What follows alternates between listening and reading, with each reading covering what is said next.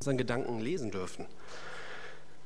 Wie man sich vor den anderen öffnet, ist ja auch typbedingt. Ne? Die einen tragen ihr Herz auf der Zunge und erzählen jedem, der es nicht wissen will, wie es ihnen geht und breiten die intimsten Probleme überall aus.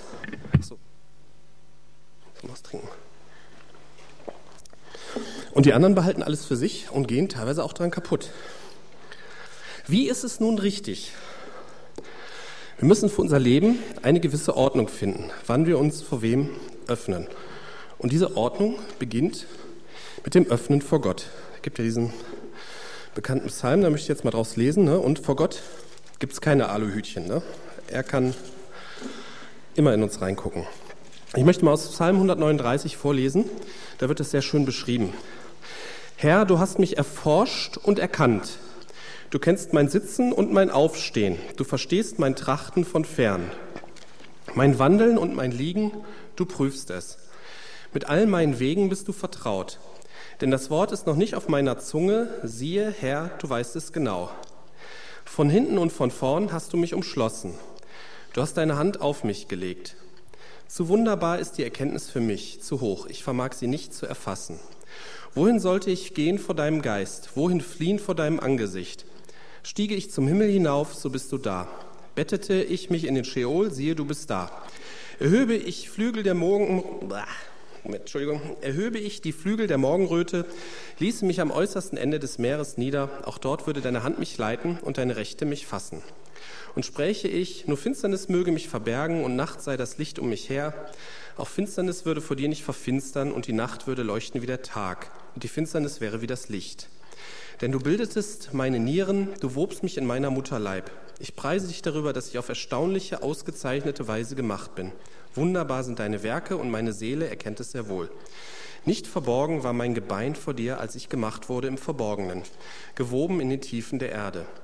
Meine Urform sahen deine Augen, und in dein Buch waren sie alle eingeschrieben, die Tage, die gebildet wurden, als noch keiner von ihnen da war. Das ist echt der vollkommene Durchblick. Gott versteht dein und mein Handeln, die Beweggründe. Er prüft das Tun und auch das Nichtstun, das Abwarten. Er ist immer bei uns. Man kann für ihn nicht davonlaufen. Wenn man sich verstecken will, er ist schon da. Ob ich nun ganz oben oder ganz unten bin, er ist schon da. Und es geht noch weiter. Gott wusste vor unserer Geburt schon über unser Leben Bescheid. Die meisten Menschen haben damit keine Probleme mit dieser Tatsache, weil sie nur an einen unpersönlichen Gott glauben, an einen irgendein höheres Wesen. Und bei einem unpersönlichen Gott ist das alles nicht schlimm, weil wenn er nicht persönlich ist, interessiert es ihn auch nicht. Wir wissen aber, und die ganze Bibel ist ein Zeugnis dafür, dass Gott eben nicht unpersönlich ist. Da gibt es schon viele Beispiele im Alten Testament. Psalm 62, 6 bis 9. Nur auf Gott vertraue still meine Seele, denn von ihm kommt meine Hoffnung. Nur er ist mein Fels und meine Hilfe, meine Festung. Ich werde nicht wanken. Auf Gott ruht mein Heil und meine Ehre. Der Fels meines Schutzes, meine Zuflucht ist in Gott. Vertraut auf ihn alle Zeit, ihr von Gottes Volk. Schüttet euer Herz vor ihm aus. Gott ist unsere Zuflucht. In den ersten drei Versen dieses Abschnitts könnte man Gott auch wieder nur als unpersönliche Kraftquelle beschrieben sehen. Aber in Vers 9 wird es deutlich. Schüttet euer Herz vor ihm aus. Gott will eine persönliche Beziehung mit dir und mir. Er will hören, was uns bedrückt. Er weiß alles über dich, aber interessiert sich dafür, will von dir hören, wie es dir geht.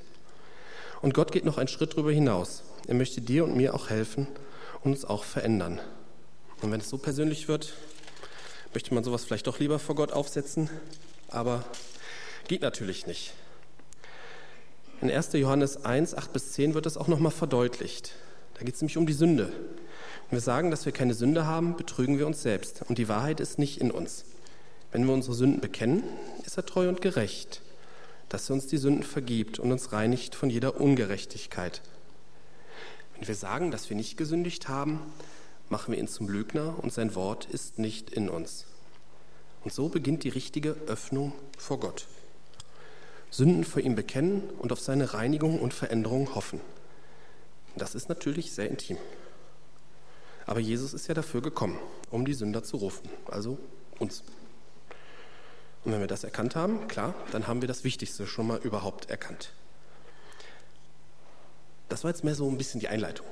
Weil wir sind ja keine One-Man-Show, ne? Wir sind ja, das könnten wir auch alle zu Hause setzen und uns irgendwie die Predigt aus dem Internet runterladen und für uns alleine hören. Sondern wir sind hier zusammen. Wir sind eine Gemeinde.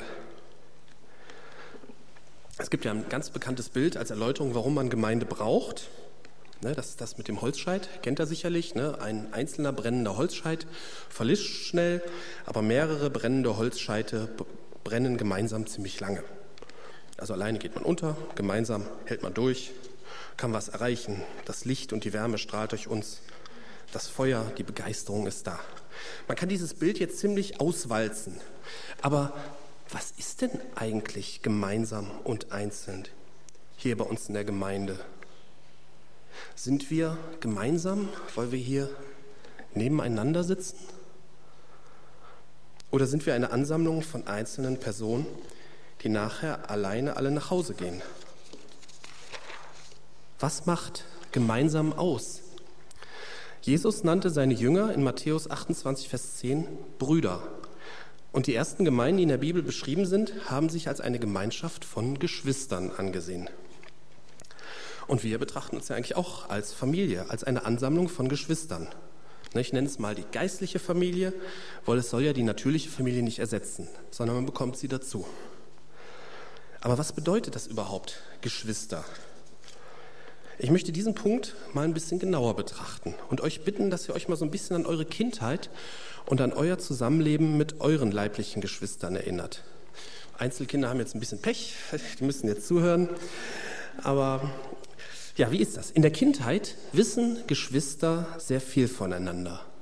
Geschwister bekommen mit, wenn einer Probleme in der Schule hat, wenn er Streit mit den Eltern hat, wenn er sonstige Probleme hat. Ja, selbst wenn man ins Bett macht, kann man das vor Geschwistern kaum verbergen. Bei Freunden kann man sich aussuchen, wie viel man von sich preisgibt. Aber Geschwistern hat man diese Wahl nicht. Die bekommen das meiste einfach so mit. Geschwister bekommen auch das Positive mit. Ne? Wenn man eine gute Note nach Hause bringt und damit stolz wie Oskar rumläuft, kriegen das die Geschwister natürlich auch mit. Und das kann dann wieder auch mal frustrierend sein, ne? wenn dann so Vergleiche sind. Wenn der eine mal gute Noten mitbringt, der andere mal schlechte Noten. Das ist dann auch irgendwie ein bisschen doof. Und unter Geschwistern geht man auch nicht immer nett miteinander um. Ne? Manch einer liest zum Beispiel das Tagebuch seiner Schwester und dann hat man die totale Öffnung, aber eher ungewollt und nur in eine Richtung.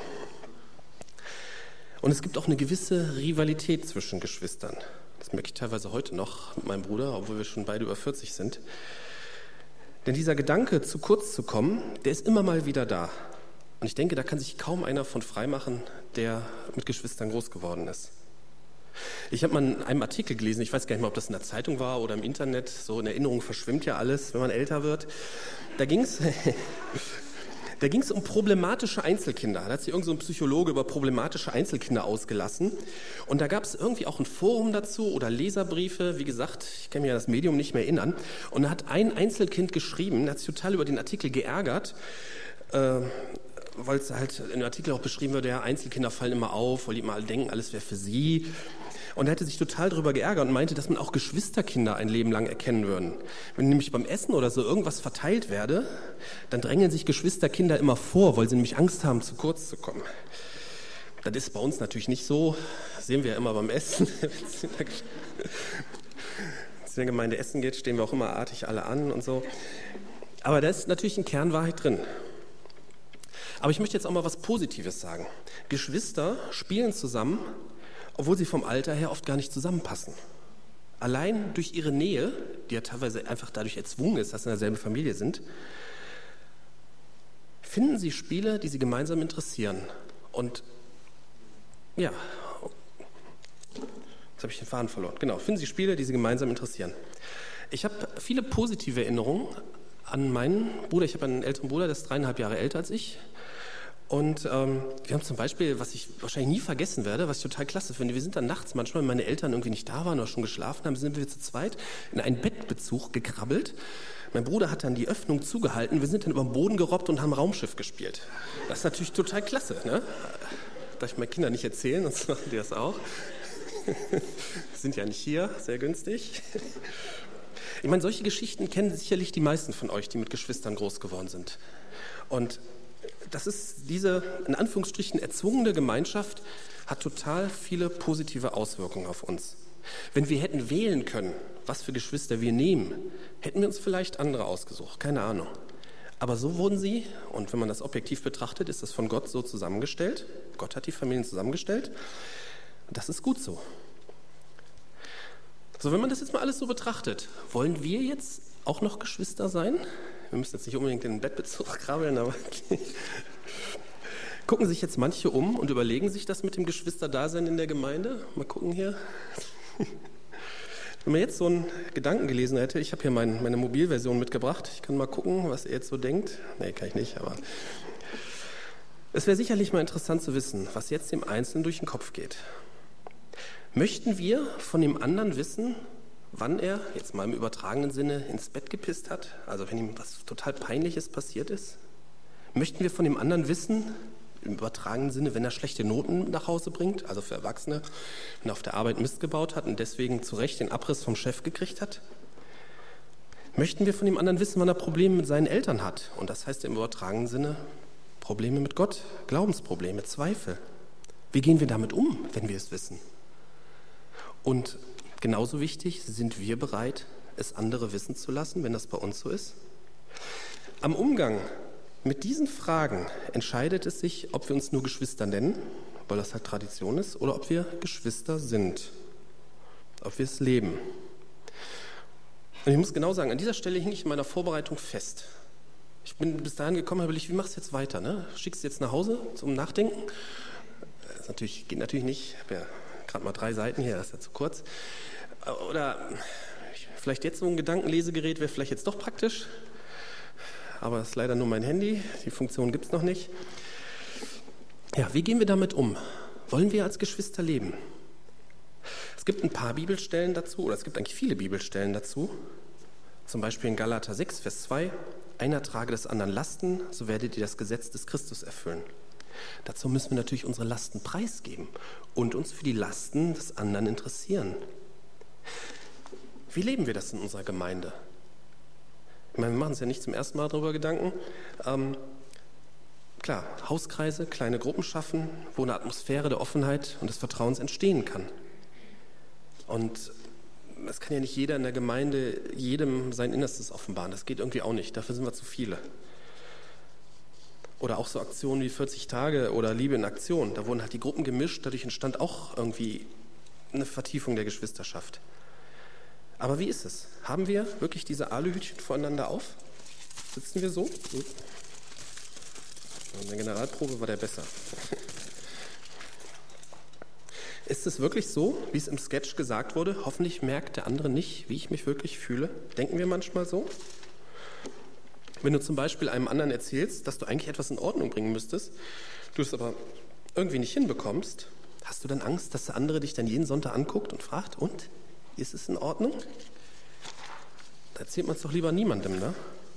Und wenn ich es keinem erzähle, muss ich mich auch von niemandem rechtfertigen.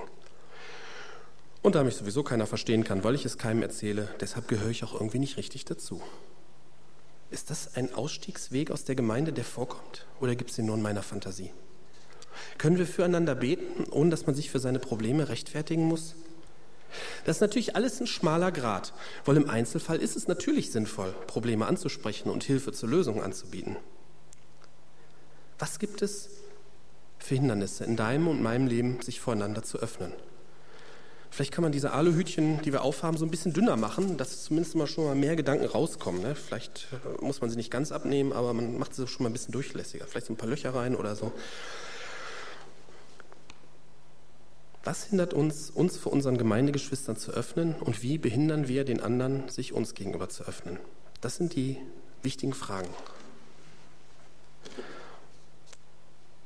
Ja, neben diesem sehr wichtigen Thema kommt natürlich noch eine dritte Frage dazu oder ein drittes Thema dazu, wie wir uns vor Menschen öffnen, die nicht auf Jesus vertrauen, die also im Sinne der Bibel nicht unsere geistlichen Geschwister sind. Zuallererst ist es so, dass schon eine ganze Menge von alleine sichtbar wird. Ne? Es gibt diese bekannte Stelle mit dem Brief. Unser Brief seid ihr, eingeschrieben in unsere Herzen, erkannt und gelesen von allen Menschen. Es wird vielleicht mehr offenbar von uns, als uns manchmal recht ist. Und gerade Außenstehende wie Arbeitskollegen, Mitstudenten, Mitschüler bekommen oft mehr von einem mit als die Gemeindegeschwister. Ganz einfach, weil wir einfach mehr Zeit mit denen verbringen. Oder wenn man abends mit seinen Freunden was macht, dann ist man ja oft so entspannter und lässt sich mehr gehen, als wenn man dann morgens im Gottesdienst sitzt. Ich will nicht sagen verkrampft, aber irgendwie. Die anderen kriegen oft mit, wie man wirklich ist. Ne, vielleicht denken jetzt manche an den Spruch, ein Christ hat nichts zu verbergen. Ne, das scheint ja auch der Bibelvers auszusagen, erkannt und gelesen von allen Menschen. Also ich denke mal, dass ein Christ schon einiges verbergen darf. Ne? Was zum Beispiel in meinem Schlafzimmer passiert, geht einfach kein was an. Das will ich vor allem verbergen. Ist einfach so. Da fällt mir noch mehr ein und euch wahrscheinlich auch. Aber ein Christ sollte keine Leichen im Keller haben. Das ist ein Unterschied, ne? ob man was verbirgt oder ob man Leichen im Keller hat. Denn Leichen fangen irgendwann an zu stinken. Das fällt dann auf. Das ist vielleicht jetzt ein bisschen zu ausgewalzt, das Bild, aber diese Leichen werden irgendwann auch von anderen bemerkt. Und dann wird der Brief Christi, der wir sind, unglaubwürdig. Aber von diesen allgemeinen Betrachtungen mal abgesehen, jeder von uns hat auch Freunde und Bekannte außerhalb der Gemeinde, also Menschen, die mit Jesus nichts anfangen können. Und diesen Menschen öffnen wir uns natürlich auch in einem gewissen Maße, denn sonst kann man ja nicht befreundet sein. Das ist auch ganz normal. Bei Christen soll es doch noch, aber noch ein klein bisschen anders sein. Ich lese mal aus Matthäus 5, 43 bis 48. Ihr habt gehört, dass gesagt ist, du sollst deinen Nächsten lieben und deinen Feind hassen. Ich aber sage euch, liebt eure Feinde, betet für die, die euch verfolgen, damit ihr Söhne des Vaters seid, der in den Himmeln ist. Denn er lässt seine Sonne aufgehen über Böse und Gute und lässt regnen über Gerechte und Ungerechte. Denn wenn ihr liebt, die euch lieben, welchen Lohn habt ihr? Tun nicht auch die Zöllner dasselbe? Und wenn ihr allein eure Brüder grüßt, was tut ihr Besonderes? Tun nicht auch die Nationen dasselbe? Ihr nun sollt vollkommen sein, wie euer himmlischer Vater vollkommen ist. Leute, die mir nahestehen, die zu mögen und Leute, die mir feindlich gesonnen sind, die zu hassen, das ist ein Prinzip der damaligen wie auch der heutigen Welt. Das Stichwort hassen scheint manchem vielleicht zu übertrieben, aber es ist doch so, dass man sich normalerweise seine Freunde aussucht. Und das sind die, die einem sympathisch sind und die einem nahestehen. Das machen alle. Ganz normal. Aber was verlangt Jesus von uns? Wir sollen uns auch für Menschen öffnen, die so ein bisschen außerhalb unseres natürlichen Blickwinkels stehen auch bereit sein für solche, die vielleicht sonst kaum einer mag. Jesus ist da mit gutem Beispiel vorangegangen. Er war laut Matthäus 11, Vers 19 als ein Freund der Zöllner und Sünder bekannt. Und das waren damals sehr unbeliebte Leute. Das ist natürlich nicht leicht. Man darf nicht den Fehler machen, es als christliche Pflicht zu sehen, sondern man lässt sich auf eine Freundschaft ein. Nur halt mit Leuten, die einem vielleicht nicht auf den ersten Blick sympathisch sind. Jesus stellt einem da individuell Menschen in den Weg, da bin ich von überzeugt. Wenn man sich darauf einlässt, dann kann man manchmal ganz ungewöhnliche Freundschaften knüpfen, auf die man sich ohne Jesus vielleicht nie eingelassen hätte. Ja, nun bin ich durch. Ich möchte nochmal zusammenfassen. Es gab drei Aspekte zum Thema sich öffnen. Das einerseits, das erste ist das Wichtige oder die Grundlage ist das Öffnen vor Gott. Er weiß alles von uns, will aber trotzdem eine Beziehung zu uns, dass wir ihm unser Innerstes aus freien Stücken offenbaren. Das zweite ist das Öffnen vor geistlichen Geschwistern. Wir haben mal darüber nachgedacht, wie das so mit leiblichen Geschwistern in unserer Kindheit war. Und sind dann zur wichtigen Frage gekommen. Sind wir bereit, uns nicht nur Geschwister zu nennen, sondern auch zu leben? Was hindert dich und mich, dem anderen mehr von dir preiszugeben? Und wo behinderst du und ich, den anderen, sich zu öffnen? Ganz wichtige Sache. Und das Dritte ist halt das Öffnen vor anderen Menschen. Alle Menschen, mit denen wir oft zu tun haben, lesen in uns wie in einem Brief. Und dazu ist es Jesu Auftrag, dass wir uns von ihm Menschen zeigen lassen, denen wir uns öffnen sollen, mit denen wir Freundschaften schließen sollen. Inwieweit sind wir da bereit zu? Amen.